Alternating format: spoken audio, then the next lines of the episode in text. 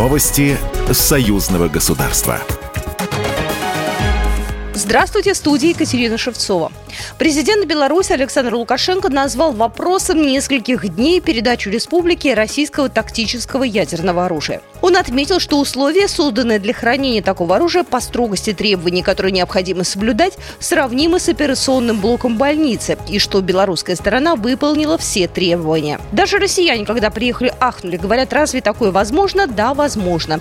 Мы все подготовили и реализовываем ту программу, которую с президентом России наметили, подчеркнул белорусский президент. В Музее Победы в Москве в рамках фестиваля союзного государства творчества юных выступили коллективы из Беларуси. Учредителями фестиваля творчества юных являются Постоянный комитет союзного государства и Парламентское собрание Союза Беларуси России. Госзаказчиками форума искусств являются Министерство культуры двух стран. Концертную программу открыл образцовый ансамбль народных духовых инструментов «Дудырки». Молодые артисты играли на традиционных инструментах своей страны – дудках, гуслях, жалейках и лирах. Фестивальная программа продлится до 18 июня. В этот день в Музее Победы состоится заключительный гала-концерт фестиваля союзного государства. Зрителям будут представлены около 20 номеров лучших российских и белорусских исполнителей народного жанра. В ходе гала-концерта пройдет и церемония награждения лауреатов.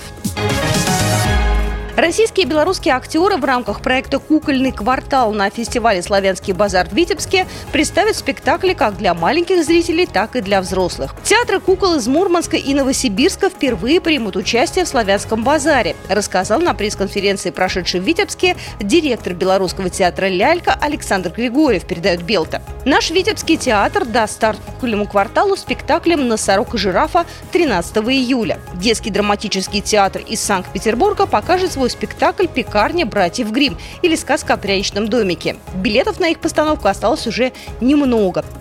Впервые на Славянском базаре выступят Мурманский театр кукол с красной шапочкой и Новосибирский театр кукол со спектаклем «Карлик нос», рассказал Александр Григорьев. Прямые рейсы из Пскова в Минск запустят с 19 июля, сообщили в национальном аэропорту Минск, передает Белта. Запуск полетов по данному маршруту организован при поддержке правительства и губернатора Псковской области Михаила Ведерникова. Рейсы в столицу Беларуси станут первыми международными перелетами из аэропорта Псков за последние 10 лет. Полеты будут выполняться дважды в неделю по средам и субботам на комфортабельных воздушных судах на 110 пассажирских мест. Программа произведена по заказу телерадиовещательной организации Союзного государства. Новости Союзного государства.